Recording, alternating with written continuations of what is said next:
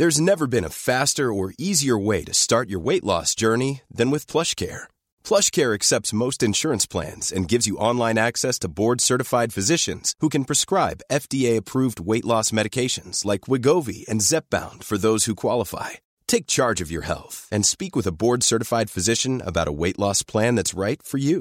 Get started today at plushcare.com slash weight loss. That's plushcare.com slash weight loss. plushcare.com slash weight loss.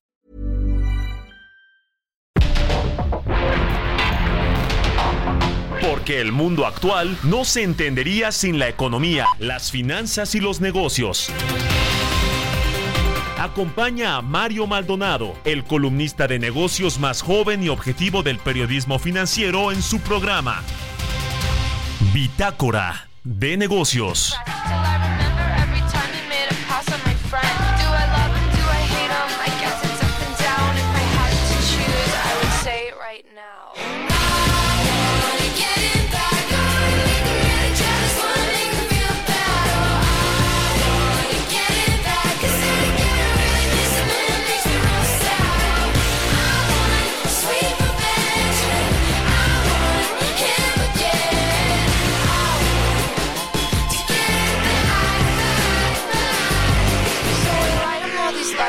Throw them in the trash Cause I miss the way he kisses and the way he made me laugh. Yeah, I pour my little heart out, but as I'm hitting send I picture all the faces of my disappointed friends. Because everyone knew all of the shit that he do. He said I was the only girl, but that just wasn't the truth. And when I told him how he hurt me, he told me I was tripping. But I am my father's daughter, so maybe I could fix it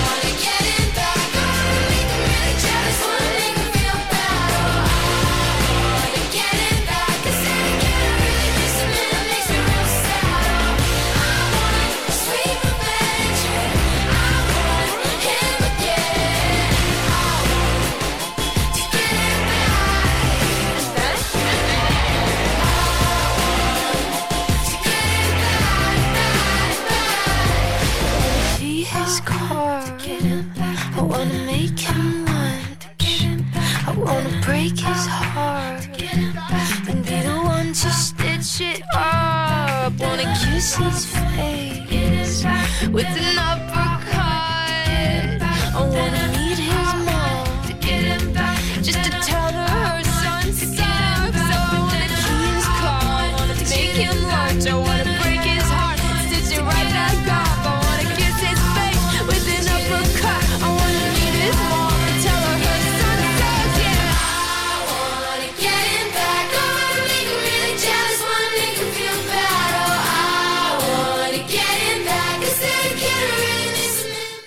Así comenzamos esta mañana de miércoles 3 de enero del 2024. Bienvenidos a este espacio Bitácora de, de Negocios a nombre de Mario Maldonado. Eh, mi nombre es Jesús Espinosa y estamos escuchando esta semana todas las mejores canciones que marcaron el 2023 y de las más reproducidas en varias plataformas eh, de música, por supuesto. Y estamos escuchando a Olivia Rodrigo con esto que se llama Get Him Back. Esta canción de la cantautora estadounidense es de su segundo álbum de estudio Guts de este 2023, no, de este no, del pasado 2023, lanzada como el tercer sencillo del álbum el 15 de septiembre del 2023. Una buena canción, una buena energía y Olivia Rodrigo siempre es garantía de calidad. No sé usted, ya tendrá cada quien sus opiniones sobre este cantante. A mí en lo particular sí, sí me gusta, me gusta mucho. Y esta canción suena bien para mitad de semana. Tenemos mucha información este día como, como todos. Información importante de la economía, las finanzas, los negocios. Temas importantes también a nivel internacional y en otros sectores. Pero bueno, comenzamos con Roberto Aguilar, que como cada día va a estar aquí con nosotros en cabina. Las bolsas pierden ante menor optimismo de baja de tasas en Estados Unidos y mayores tensiones geopolíticas. También eh, la China Vid vence a Tesla en el mercado mundial de vehículos eléctricos en 2023 y más deuda México coloca bonos internacionales por 7.500 millones de dólares a plazos de 5, 12 y 30 años. Lo vamos a estar platicando aquí con Roberto Aguilar. También eh, vamos a platicar como cada miércoles con Ramón de la Rosa, subdirector de Economía de Actinver. El envío de remesas que rompió racha de siete meses por arriba de los 5 mil millones de dólares, dato que se dio a conocer ayer y aquí también lo, comentamos. Y bueno, este récord lo estaremos platicando también con Ramón de la Rosa. Y pues este, pese a registrar un incremento anual, el flujo de remesas pues se vio interrumpido en noviembre, una racha de siete meses consecutivos de entradas mensuales superiores a los 5 mil millones de dólares en línea con un comportamiento moderado proyectado por los analistas. Y es que eh, pues los trabajadores mexicanos desplazados en el exterior enviaron a sus hogares de origen alrededor de 4.900 millones de dólares durante noviembre esto representó pues una entrada y un aumento de 1.9% anual, así lo daba a conocer el Banco de México, pero bueno, ya lo estaremos ya lo estaremos analizando con Ramón de la Rosa. También vamos a platicar esta mañana con Arturo Carranza, analista del sector energético, sobre este tema de las gasolinas, que la gasolina pues inició este 2024 sin subsidio y con un aumento en el eh, precio por impuestos. También ayer pues se dieron ahí eh, varios, eh, varias opiniones, entre ellas la de Xochitl Galvez también, en donde decía que la gasolina en algunas partes de la República Mexicana alcanzaba casi casi los 30, los 30 pesos por litro, a lo que el presidente pues no le gustó mucho esto y salió a decir que pues que le demostraran, que le demostraran en dónde estuviera este precio y ya lo estaremos platicando porque al menos ayer así parece que en alguna localidad en Veracruz sí estaba en los 29.9, o sea, casi en los 30 como decía Xochitl Galvez, pero ya lo estaremos platicando a fondo con Arturo Carranza, analista del sector energético, qué pasa con los precios de las gasolinas y cómo, cómo, cómo están en este, en este inicio del 2024. También vamos a platicar un poquito de la fortuna de los multimillonarios, cómo ha crecido y cómo creció en el cierre del 2023. Lo estaremos, lo estaremos platicando. Oiga, y también algo ayer importante que se dio a conocer fue sobre eh, Carlos Bremer, este empresario mexicano eh, tuvo un, desvanecimiento en sus oficinas y bueno, hasta los últimos reportes que teníamos eh, se encuentra estable luego de que se reportara este supuesto desvanecimiento en una de sus oficinas en Nuevo León ayer martes 2 de enero. Por supuesto que esta noticia trascendió eh, eh, todo el día de ayer por la tarde sobre el estado de salud de este empresario, incluso algunas figuras públicas se pronunciaron y también eh, pues le desearon una pronta recuperación. Usted seguramente lo ubica porque ha aparecido en eventos acompañado de celebridades como Saúl El Canelo Álvarez o también muy conocido por aparecer en un programa de televisión de inversionistas, de emprendedores y datos de Bloomberg, pues bueno, apuntan que estudió una licenciatura en contaduría en el Instituto Tecnológico de Estudios Superiores, en, el TEC, y pues desde que era muy pequeño se interesó por esto de los, de los negocios, al grado que a los, pues a los 12 años se dedicaba a la venta de calculadoras. Después ya eh, se dio cuenta y empezó a comprar eh, dominios de páginas de web empezó a comprar dominios y luego los vendía, hizo un buen negocio con eso, desde los 19 años pues comenzó a trabajar en casas de bolsa y luego de haber terminado una carrera y haberse pasado por el mundo empresarial, pues, formó el grupo, el grupo financiero Balú en 1993 y bueno, tiene, tiene por supuesto otros negocios, Carlos Bremer, Balúe, ya le decía grupo financiero, como se llama ante la Bolsa Mexicana de Valores, pues es todo un conglomerado que reúne a empresas que ofrecen diferentes eh, eh, servicios, eh, servicios financieros, de las que destacan por supuesto Value Casa de Bolsa, también está por ahí Fina Factor, también Fina Arrenda. Cada una tiene por supuesto diferentes responsabilidades. Y nada más para darnos alguna idea, bueno, las acciones del grupo financiero Value, que cotiza también actualmente en 97.50 pesos mexicanos. Y bueno, pues ahí está Carlos Bremer, eh, desde aquí, por supuesto, le deseamos una pronta recuperación y estaremos pendientes de la información que vaya surgiendo para ver cómo se encuentra eh, su salud. Y bueno, le vamos a estar, le vamos a estar informando Carlos Bremer, que ya le decía, pues ha aparecido en este programa de los tiburones, los famosos tiburones, programa de televisión eh, tratando de apoyar a emprendedores mexicanos con, nuevos proyectos. En fin, bueno, vamos a escuchar un poco más, vamos a escuchar un poquito más de Olivia Rodrigo con esto que se llama Get Him Back y después le presento como todos los días un resumen de la información más importante de las finanzas, la economía y los negocios. Quédese con nosotros de aquí y hasta las 6 de la mañana con 55 minutos. Es mitad de semana, es miércoles. Vamos al resumen.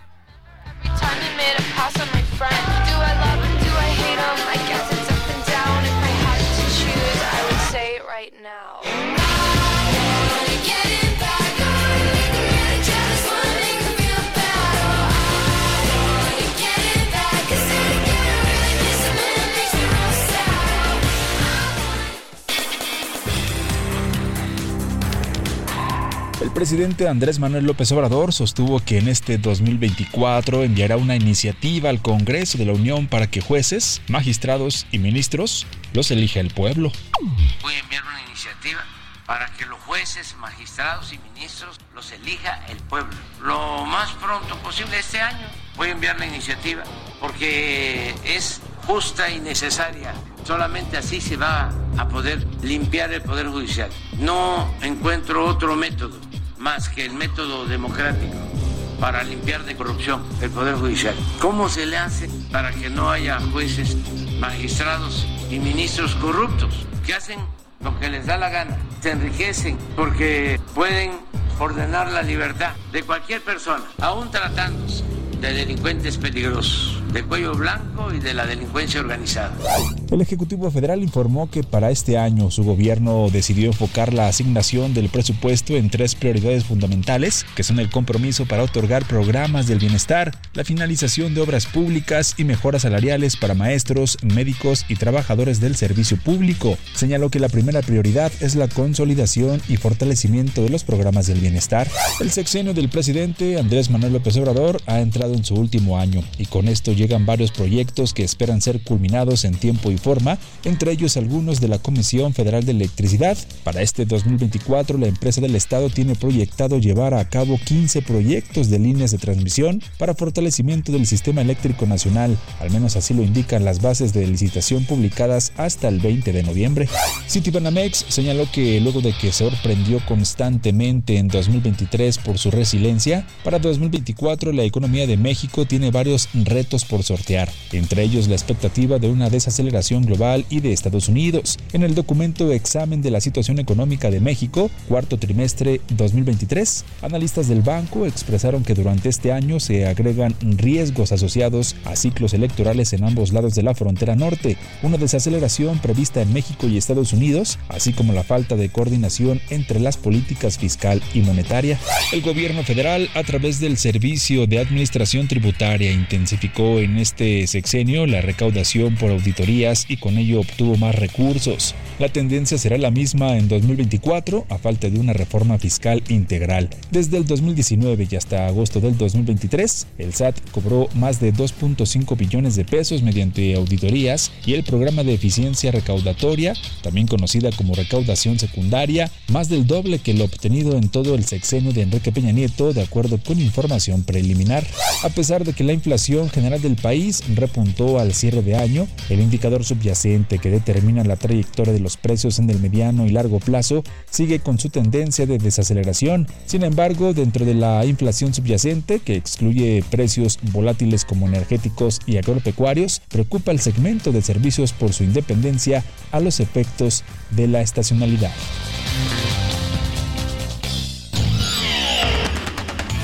Mario Maldonado en Bitácora de negocios.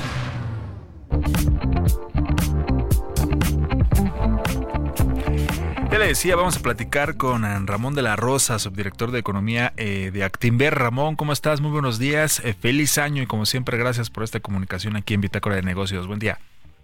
¿Qué tal, Jesús? Muy buen día. Feliz año. feliz año a todos los que nos están escuchando. Pues muy bien, gracias. Muchas gracias. Envío de remesas rompe racha de siete meses por arriba de los 5 mil millones de dólares. Se dio a conocer estos, estos datos por parte del Banco de México. Sí, así es. Eh, hubo una, se rompió esta racha positiva que tenían las remesas en el mes de en el mes de noviembre, que es el dato que acaba de salir. Les recuerdo a, a todos los que nos están escuchando, no, aquellos que que están eh, acostumbrados a escuchar datos económicos, que todavía enero y mitad de febrero todavía estaremos escuchando datos del 2023 eh, que están cerrando. Eh, pero déjame hacer un, recuento rápido de lo que fue el 2023. A lo largo del 2023 las remesas llegaron casi a 57.800 millones de dólares. Para ponerlo en contexto, de inversión extranjera directa al país van a llegar más o menos como 35 mil millones de dólares, no es casi el doble de lo que está llegando de inversión extranjera directa. Las remesas crecen casi al 9% a tasa anual y esto eh, implica que eh, los estados, hay estados de la República que están recibiendo este monto de casi el 20% eh, como proporción de su PIB de remesas y entonces esto genera un consumo, un dinamismo en el consumo muy importante, ¿no? Por eso, con este crecimiento acelerado, pues lo que vimos en el 2023 fue que cada año veníamos revisando nuestra expectativa de crecimiento, los economistas en general, si recuerdas, el año pasado se empezó con una expectativa de crecimiento cercana al 1% y acabó casi en el 3.5, ¿no? Ahora, e, esa dinámica positiva pues obedeció a la reaceleración que tuvo la economía en Estados Unidos, el incremento sobre todo en los puestos de trabajo del sector de la construcción y el aumento de los salarios allá en Estados Unidos. Entonces, esto generó un dinamismo positivo aquí en México. Ahora, analizando, como bien decías a detalle, el dato de diciembre, eh, es el primer dato después, desde febrero del 2023, que se ubicó abajo de los 5 mil millones de dólares, fueron 4.908. Eh, es raro porque generalmente cuando vemos esta caída es en el mes de noviembre y no en diciembre. Entonces, si uno ve ya solamente noviembre de este del 2023 contra noviembre del 2022, el crecimiento ya solamente fue del 1.9%, o sea, es un crecimiento mucho más bajo. ¿Qué quiere decir esto? Eh, pues que probablemente vamos a estar viendo que la economía tanto en Estados Unidos como en México comienza a acelerar. Eh, o sea, no estamos esperando una recesión para este año, sino simplemente crecimientos más bajos, posiblemente de un tres y medio que fue el 2023 aquí en México hacia un dos y medio. Eh, en Estados Unidos en lugar de un 2.5%, un 1.5%, y esto es parte del ciclo, ¿no? Ya tenemos al menos unos tres años donde las economías vienen creciendo muy fuerte, que fue la recuperación después de la pandemia. Sí, eh, ya también está aquí con nosotros Ramón Roberto Aguilar, nuestro analista también de mercados. Eh, te saluda con mucho gusto también esta mañana. ¿Cómo estás, Ramón? Muy buenos días. Muy buen día, Roberto. Gracias. ¿Y tú? Oye, ¿y cuál es la expectativa que tienes para el cierre del año? Es decir, a pesar de este ligero tropezón de noviembre, pareciera que las expectativas son positivas y nuevamente las remesas marcarían un nivel récord justamente para 2023. Sí, efectivamente, Roberto. E, este, incluso con este tropezón, digamos, no de noviembre, en el acumulado del año sigue siendo un nivel récord, casi 57.800 millones de dólares, como te comentaba. Eh, posiblemente estaremos llegando a los 58 mil millones de dólares. Ese es un, número pues, pues, bastante fuerte, ¿no? Este, eh, no lo hemos visto antes, sigue acelerándose muy fuerte. Simplemente para ponerlo en perspectiva, frente a la pandemia tenemos un crecimiento eh, superior al 50%, donde cada vez llegan más remesas al país. Y como te decía, es una combinación entre un sector de la construcción que ha repuntado en Estados Unidos, sobre todo a partir de junio, con esta caída que hubo al final de año de las tasas de interés, y este crecimiento en los salarios que sigue siendo muy importante en Estados Unidos. Y de hecho, este viernes eh, habrá una actualización de los números de cuántos empleos se crean y cuánto crecen los salarios allá en Estados Unidos. Claro, ahora el tema que tiene que ver justamente con las remesas y, esta dependencia, déjame ponerlo así en esos términos, que tiene sobre algunas variables, específicamente el tema del tipo de cambio, que recurrentemente al, al explicar este fortalecimiento tan importante que tuvo por lo menos este año, el 2023, el tipo de cambio, pues se incluye el flujo creciente de remesas. Esto de cara a lo que sucede, sí, efectivamente no es como muy prematuro ver si este es un cambio de tendencia, porque falta ver el número de diciembre, pero la expectativa hacia el siguiente año, ¿cuál sería? De cara a los procesos electorales, que también de repente pudiera ser que eh, no sea tan no haya tanto nerviosismo y se mantenga. Bueno, yo veo a algunos de tus colegas también viendo una expectativa muy positiva para los flujos en 2024. Sí, efectivamente, el, tipo de cambio el año pasado se fortaleció, entre otras razones, una de las más importantes, la remesa, el diferencial de tasas de México con Estados Unidos, la llegada de inversión entre otros. Para este 2024, pues eh, algunos de estos eh, detonadores eh, van a seguir presentes. Es difícil que pensemos en una reversión, por ejemplo, de la tendencia de nearshoring. No, las empresas van a seguir interesadas aquí en México, van a seguir llegando remesas, por lo cual nosotros estamos viendo un tipo de cambio, pues, digamos, bastante tranquilo, cerca de los 18, 50, tal vez al cierre de año. Recordemos que en México, cada vez que hay un proceso electoral, como en cada país emergente, esto no es propio de México, más o menos tres meses antes de que sea eh, la fecha de las elecciones, el tipo de cambio comienza a presionarse, suele depreciarse cerca del 7%, pero también un mes antes del día de la elección, eh, lo que vemos es una corrección de casi la mitad de lo que se subió, ¿no? Entonces, va a ser un año, me parece, eh, con una dinámica del dólar de dos partes. La primera, eh, donde tengamos este efecto de las elecciones que suele ocurrir y luego ya en la segunda en una recuperación sostenida pues precisamente por todo esto que estamos hablando no los flujos otra de los fundamentales de la economía tendrán mayor peso y pues tendremos un año me parece relativamente tranquilo en cuanto al tipo de cambio. Por supuesto. Ahora el tema un poco más eh, estructural Ramos si me lo permites hay más remesas, se contabilizan mejor. Es un poco esta discusión que ha habido eh, para explicar también estos flujos que han crecido cuando bueno, pareciera que también eh, se está contabilizando de mejor manera, eh, cada vez hay más eh, sistemas o hay más transferencias electrónicas y eso también supongo permitiría también una mejor un mejor monitoreo, sobre todo para quitar estas dudas de por qué tan de repente comenzamos a ver también una situación tan importante de, de las remesas que llegan de Estados Unidos hacia México, Ramón. Sí, claro, Roberto. Efectivamente, pues es importante recordar, ¿no? Que eh, dentro de la misma estadística que nos da Banco de México también nos desagrega eh, cómo llegan estas remesas. Pueden ser a través de órdenes de envío, de cheques o de transferencias electrónicas o incluso en efectivo, las mide Banco de México. En cerca del 98% de las remesas que llegan al país llegan a través de transferencias electrónicas.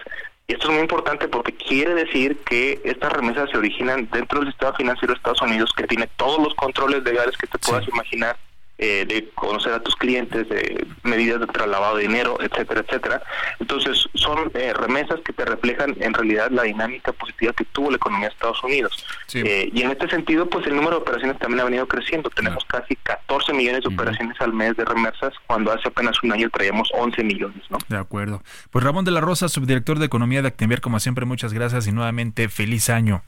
Gracias, Ramón. Feliz año, Jesús. Feliz año, Roberto. Gracias. Gracias. Nos escuchamos la próxima semana. Con esto vamos a la pausa. Estamos en Bitácora de Negocios. Ya volvemos.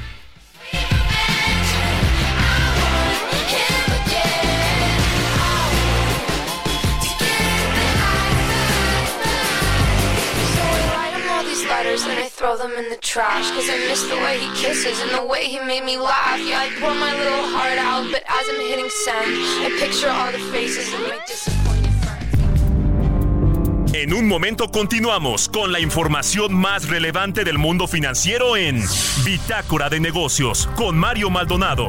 Regresamos.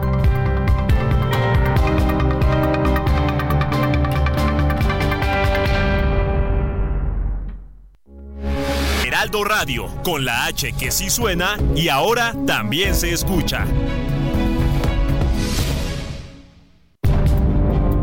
Estamos de vuelta en Bitácora de Negocios con Mario Maldonado.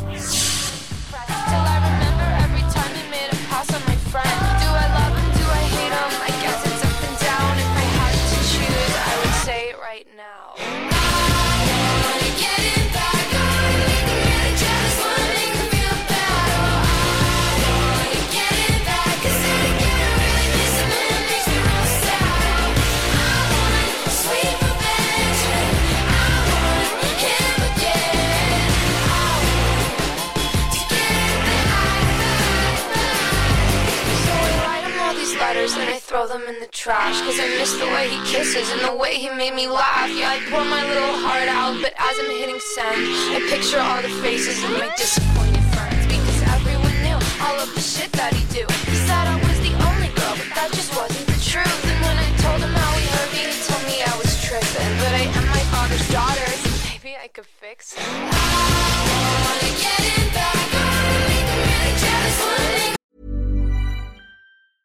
Hiring for your small business? If you're not looking for professionals on LinkedIn, you're looking in the wrong place. That's like looking for your car keys in a fish tank. LinkedIn helps you hire professionals you can't find anywhere else, even those who aren't actively searching for a new job but might be open to the perfect role. In a given month, over 70% of LinkedIn users don't even visit other leading job sites. So start looking in the right place. With LinkedIn, you can hire professionals like a professional. Post your free job on linkedin.com slash people today.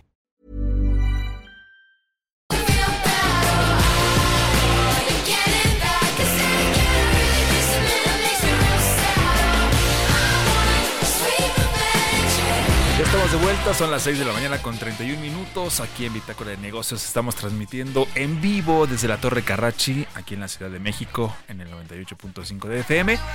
Y esta semana estamos escuchando canciones que marcaron el 2023 y de las más reproducidas en plataformas. Es el caso de esta, que es eh, Get Him Back, canción de la cantautora estadounidense Olivia Rodrigo de su segundo álbum de estudio Gods en el 2023, lanzada como el tercer sencillo de este álbum el 15 de septiembre del año pasado. Escuchamos un poquito más y después nos vamos con los mercados. So I write him all these letters and I throw them in the trash Cause I miss the way he kisses and the way he made me laugh Yeah, I pour my little heart out, but as I'm hitting send I picture all the faces of my disappointed friends Because everyone knew all of the shit that Economía y mercados.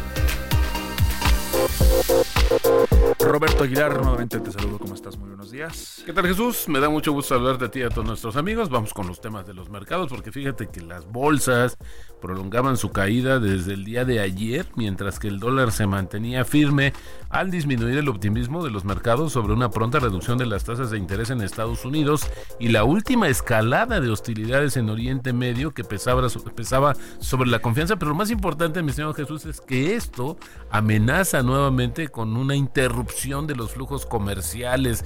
Y esto, bueno, pues sí pone en jaque al mundo, había que ver, hubo algunas acciones, eh, cada vez se recrudecen más estas diferencias geopolíticas y bueno, pues no dejan de ser una gran, eh, eh, pues...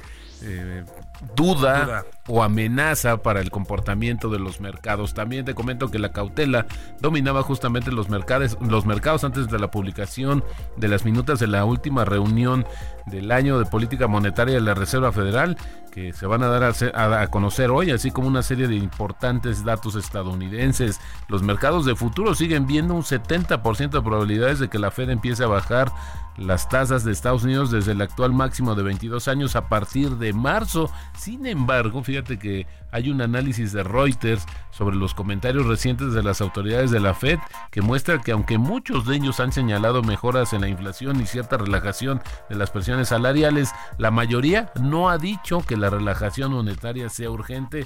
Así es que bueno, quizás los mercados están sobreestimando, sobreponderando justamente esta expectativa, este escenario de que en marzo comienza la disminución de las tasas de interés y esto pues al final fue lo que sustentó en buena medida la expectativa o el crecimiento que tuvieron las bolsas justamente en la última parte del 2023. También te comento que Estados Unidos reabrirá justamente, eh, no, te comento rápidamente que el Standard Poor's y el Nasdaq finalizaron la primera sesión bursátil del 2024 a la baja tras la caída de las acciones de Apple a raíz de la ba- rebaja de su calificación crediticia y los descensos de otros grandes valores tecnológicos provocados por el alza de los rendimientos del tesoro. Fíjate que es interesante porque pues eh, por ejemplo Apple cayó después de que Barclays recortó su recomendación para el gigante tecnológico citando una menor demanda del iPhone. Grandes valores como Nvidia y Microsoft también bajaron. Y bueno interesante porque esto se da justamente en el contexto de la temporada navideña que se supone es la de mayor dinamismo. También te comento mi estimado Jesús que Estados Unidos va a reabrir mañana cuatro eh, cruces fronterizos legales entre Estados Unidos y México debido a que los altos niveles de inmigración ilegal pues han disminuido y han liberado personal. Esto lo informaron autoridades fronterizas estadounidenses. Estados Unidos re- reanudará las operaciones en un puente internacional de Eagle Pass, Texas, dos cruces en Arizona y otro cerca de San Diego, California, dijo la Oficina de Aduanas y Protección Fronteriza, añadiendo que seguirá, eso sí, dando prioridad a la seguridad fronteriza según sea necesario. Otra nota muy interesante, fíjate Jesús, es que Tesla entregó un número récord de vehículos eléctricos en el cuarto trimestre, superando las estimaciones del mercado y cumpliendo su objetivo para 2023. Pero fíjate que lo relevante es que perdió su puesto justamente como primer fabricante del sector por ventas en favor de la China BYD. Tesla entregó 484.507 unidades en el periodo de octubre a diciembre, por debajo de los 526.409 vehículos que entregó, que entregó justamente BYD, respaldada esta empresa por Warren Buffett, la mayoría que está en China,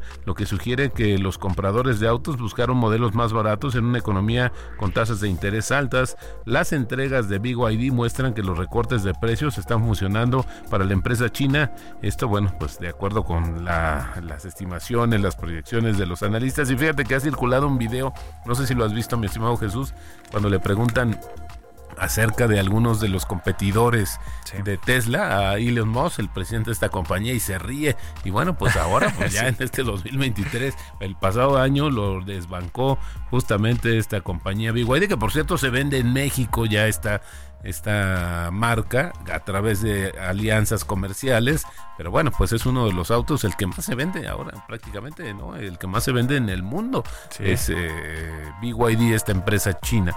También te, te, comento que ayer se dio a conocer que México colocó 7.500 millones de dólares en instrumentos de deuda en los mercados internacionales a tres diferentes plazos. Esto lo informó la Secretaría de Hacienda. Bueno, pues eh, dijo que la, la operación es la más grande en la historia reciente del país latinoamericano, pero bueno, al final del día, pues se nos había dicho, o el presidente Andrés Manuel López Obrador insiste que no, hay más deuda, y bueno, pues aquí tenemos 7.500 millones de dólares. Del monto total, mil millones de dólares fueron ofrecidos en papeles a 5 años con un cupón del 5%, 4 mil millones de dólares a 12 años con un cupón del 6% y 2.500 millones de dólares a 30 años con un cupón del 6.40%. La demanda máxima, pues claro, con estas tasas, mi estimado Jesús, alcanzó 21.300 millones de dólares. Es prácticamente tres veces más de lo que ofreció México a los mercados. Y bueno, pues sí te decía, con tasas de interés muy interesantes, porque fíjate, si vemos la expectativa de que las tasas comiencen a bajar el próximo año,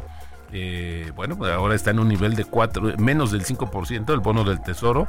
Y bueno, pues si vemos aquí, por ejemplo, que ya México amarró a 12 años una tasa del 6%. Así es quien compre, es, quien haya comprado esos bonos ya aseguró justamente que aunque bajen las tasas de interés, pues ellos van a mantener esta ganancia. También el tipo de cambio, pues eh, no inició ya bien el, eh, con las operaciones formales, por así decirlo, de los mercados. Fíjate, está cotizando ahora en 17.07. Eh, bueno, se nos fue ya el nivel debajo de los 16 eh, pesos, 17 pesos por dólar. Fíjate que el 2 justamente ayer marcó su nivel mínimo de 16.91, pero de ahí ya se ha ido justamente a los niveles de 17, 17.07 es como cotiza. Está, esto significa una depreciación eh, en este naciente 2024 de 0.74%, pero así las operaciones del tipo de cambio. Bueno, pues está regresando ya los niveles de 17, se veía muy bonito los 16, pero bueno, ya. Bueno, pero fíjate que también en los últimos días del año anterior hubo poca, poca operación, poco volumen y eso también favoreció Fue lo que las generó. operaciones, lo que generó también esta disminución. Y bueno, pues al final regresa a estos niveles que no son ya los hemos visto y que se van a mantener, por lo menos el tipo de cambio, si no sucede algo extraordinario en el mundo, eh, pues se va a mantener ahí en esos niveles. De acuerdo, estimado Roberto, son las 6 de la mañana con 40 minutos. Vamos con otras cosas. Entrevista. Ya le decía también que vamos a platicar con Arturo Carranza, analista del sector energético. La gasolina inició este 2024 sin subsidios y con un aumento en el precio eh, por impuesto. Ayer ya le decíamos también al inicio, pues Xochitl Galvez decía que en algunas partes de la República Mexicana el precio de la gasolina estaba casi, casi a los 30 decía. Y el presidente le respondió y retaba incluso pues a que le demostraran si el precio de la gasolina estaba incluso por arriba de los 28 pesos y ahorita lo vamos a platicar y lo vamos a revisar con Arturo Carranza. Arturo, ¿cómo estás? Muy buenos días, te saludamos con mucho gusto. Roberto Aguilar, Jesús Espinosa, feliz año.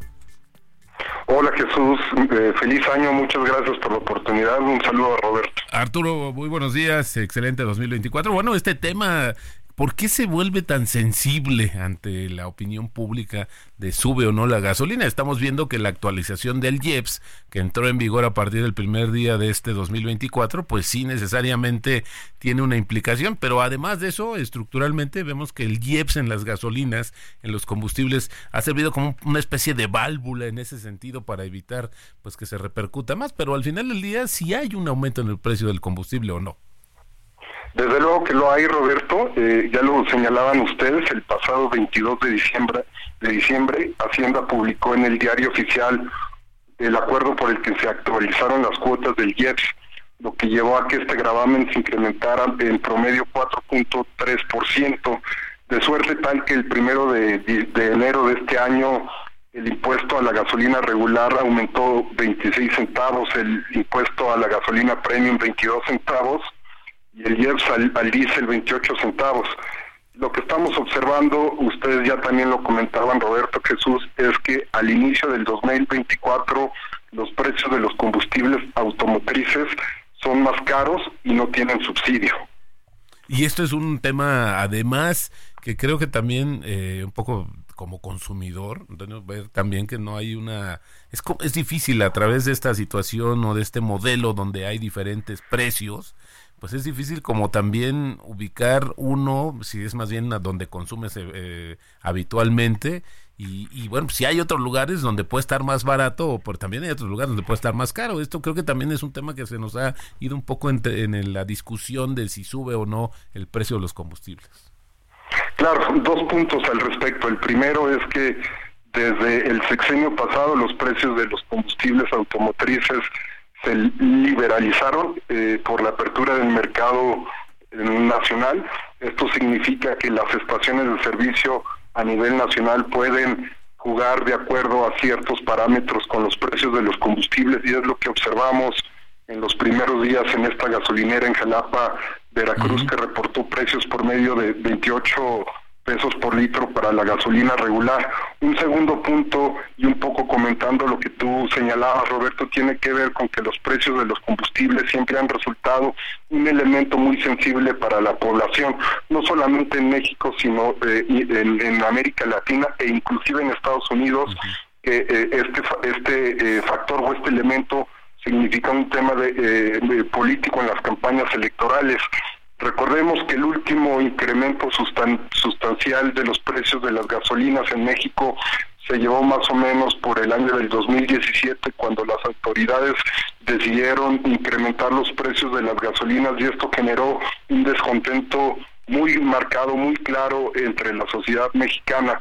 Y lo que esta administración está procurando con la política para administrar el comportamiento de los precios de los combustibles es justamente esto, evitar un incremento sustancial en los precios de las gasolinas y del diésel y también por otro lado este eh, eh, lo toma esta política de, administración de los precios para recaudar impuestos y poder eh, llevar más recursos a las arcas públicas, Roberto Jesús. Y hay otros dos elementos en esta ecuación, si me permites, el tema de esta poco avance de la pues ¿cómo podríamos decir? De que tengamos una capacidad propia de la autosuficiencia en términos de la producción de gasolinas o de refinados, y por el otro lado que implica una mayor importación de las mismas y, y además el, el, mercado petrolero internacional pareciera como muy convulso en estas últimas fechas, ¿no? La OPEP, Uganda, la situación geopolítica, es decir, como que pareciera que más bien esta situación se puede complicar en los siguientes meses, ¿no?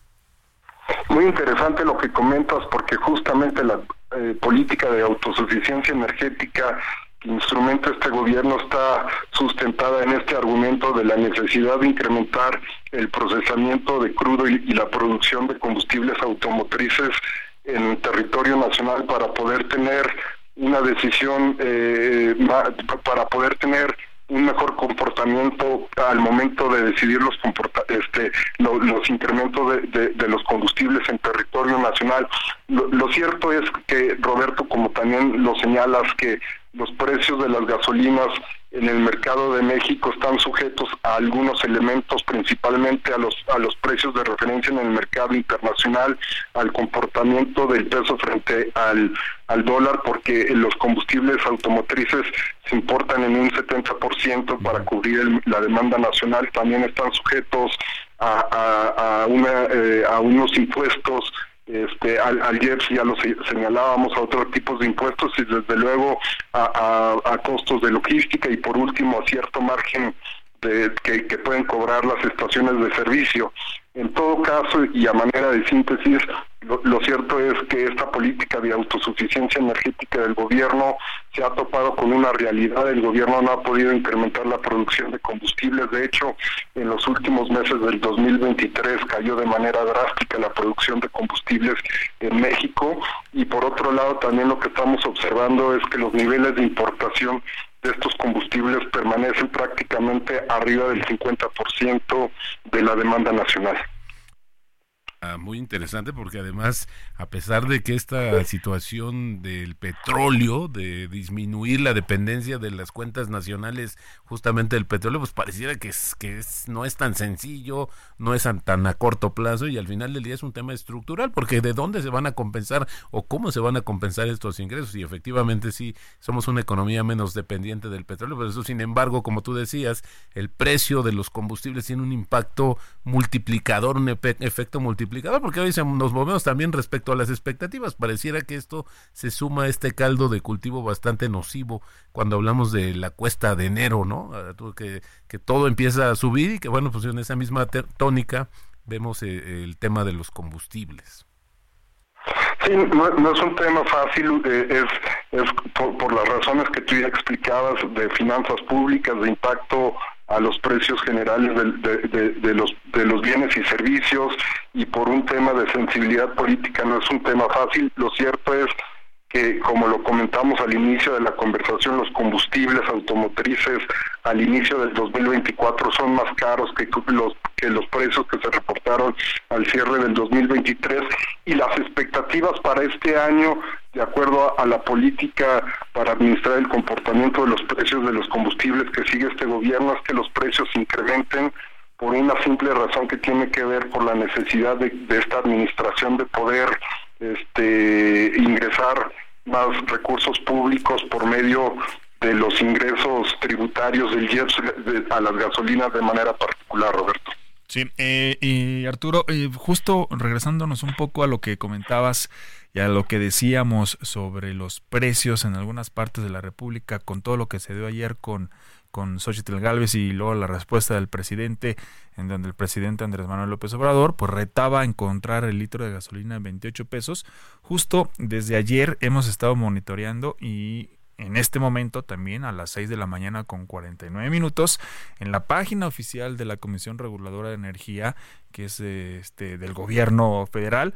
Pues efectivamente no hay algunas partes de la República en el caso de Veracruz y en algunos municipios como Emiliano Zapata en donde la gasolina regular sí está en los 28.99 28.56 en otro el diésel y la gasolina premium ahí mismo en Emiliano Zapata en, en, la gasolinera Rubén Barrera Ordóñez sí está en 29.99 en casi los 30 no esa es la página oficial del gobierno de la Comisión Reguladora de Energía Claro, que es la autoridad encargada de regular el mercado de los combustibles en México. Lo cierto, Jesús, también es que los precios promedio a nivel nacional rondan los 22 pesos por litro para la regular, el, para la premium 24 y para 24 pesos por litro y para el diésel 24.1 pesos por litro, eh, los precios promedio. Lo cierto es que en un mercado abierto como el mexicano, que está intentando transitar gradualmente a precios diferenciados por regiones, se pueden observar en función de la ley, porque así está establecido, precios diferenciados, y justamente es lo que tú, estás señalando. Para, para algunas estaciones de servicio en, en Veracruz se pueden observar precios por arriba de, de del precio promedio nacional, insisto que está en 22 pesos por litro para la regular, en un mercado abierto que funciona en función de la oferta y de la demanda, el consumidor tendría la capacidad de poder moverse a otra estación de servicio para poder llenar su auto y poder encontrar mejores precios y poder este, reducir eh, el costo que destina al traslado a partir de su automóvil. Lo cierto es que eh, este mercado nacional no está plenamente funcionando en, el sentido de que las estaciones de servicio no, no, no, hay una competencia eh, este, en, términos de, de, poder decidir de, distancia. Los consumidores muchas veces pues no, no tienen estaciones de servicios cercanas a, sus hogares o a sus o a, sus rutas de trabajo y por eso tienen que decidir eh, llenar sus, eh, sus tanques o, o, despachar en estaciones de servicio con estos precios.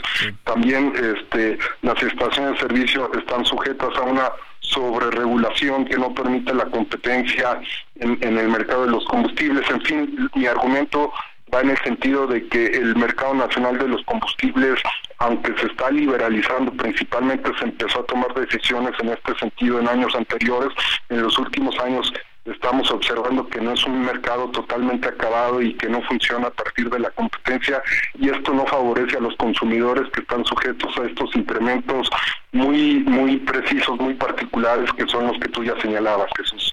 Bueno, y ya de, de, llevar el precio de la gasolina a los 10 pesos pues por litro, mejor ni, ni, ni hablamos, ¿verdad? No, definitivamente ese es un argumento que no se sostiene a partir de la realidad técnica que está observando los mercados, el mercado nacional de los combustibles. Bueno, pues ahí está. Arturo Carranza, como siempre, analista del sector energético, te agradecemos esta participación para Bitácora de Negocios. Nuevamente te deseamos un feliz año y muchas gracias. Muy buenos días. Gracias a ustedes, Jesús Roberto, un saludo. Hasta luego, muchas gracias. Ya casi nos eh, despedimos, eh, pero bueno, antes déjeme darle un poco de información internacional que pues que ha surgido en las últimas en las últimas horas.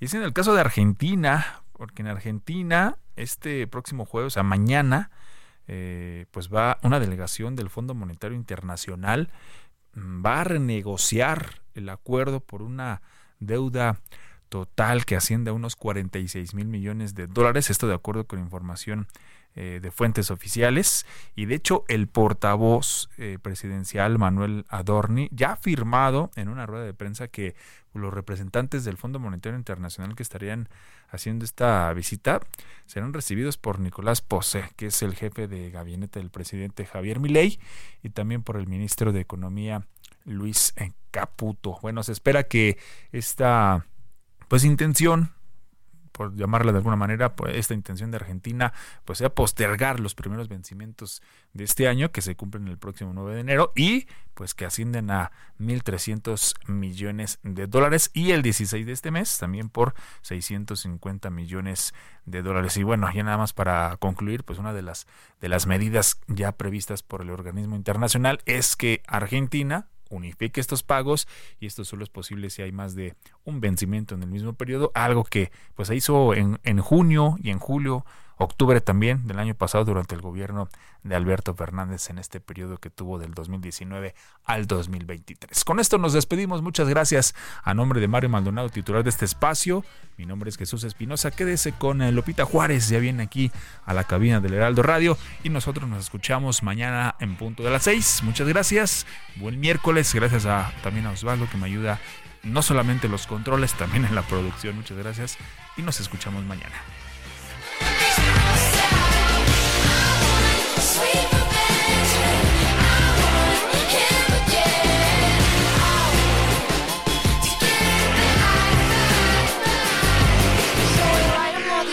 And I throw them in the trash Cause I miss the way he kisses and the way he made me laugh Yeah, I pour my little heart out, but as I'm hitting send I picture all the faces of my disappointed friends Because everyone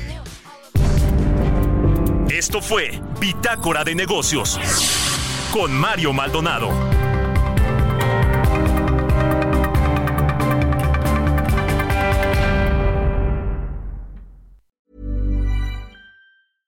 Flexibility is great. That's why there's yoga. Flexibility for your insurance coverage is great too. That's why there's United Healthcare Insurance Plans. Underwritten by Golden Rule Insurance Company, United Healthcare Insurance Plans offer flexible, budget friendly coverage for medical, vision, dental, and more. One of these plans may be right for you if you're, say, between jobs, coming off your parents' plan, turning a side hustle into a full hustle, or even missed open enrollment. Want more flexibility? Find out more about United Healthcare Insurance Plans at uh1.com.